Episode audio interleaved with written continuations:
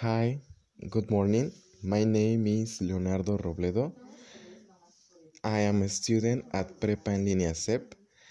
This is my recording from activity number three. Where is the microwave? In the kitchen, there is a microwave next to the sink. There's a microwave in front of the window in the kitchen. There's a microwave under the bottle of wine. Where are the fruits? In the kitchen, there's a plate of fruits on the fridge. There's a plate of fruits under the top shelf. There are fruits on a plate on the fridge next to the door. Where is the floor? The floor is on the top shelf in the kitchen. In the kitchen, there is flour next to the jam. There's flour in the kitchen of the top shelf above the fridge.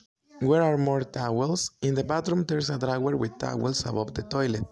There are towels in the drawer in the bathroom. There's a drawer with towels next to the picture of a flower in the bathroom. Where are the toothbrushes? In the bathroom, there are toothbrushes on the sink. There's a cup with toothbrushes on the sink in the bathroom.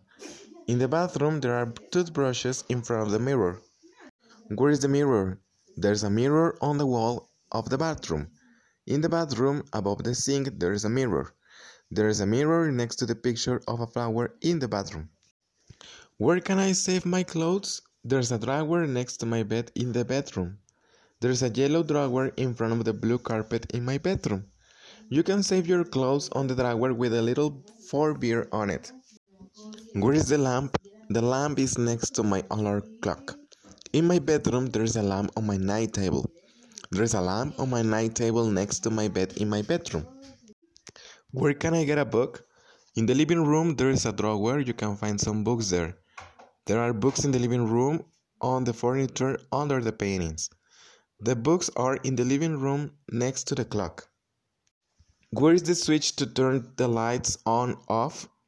There is a switch behind the curtains in the living room. In the living room next to the lamp, there is a switch on the wall.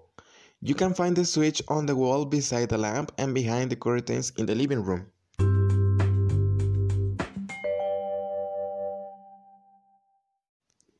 Well, guys, this is everything for today. Thank you for listening, and I hope you have a very wonderful day. Thank you.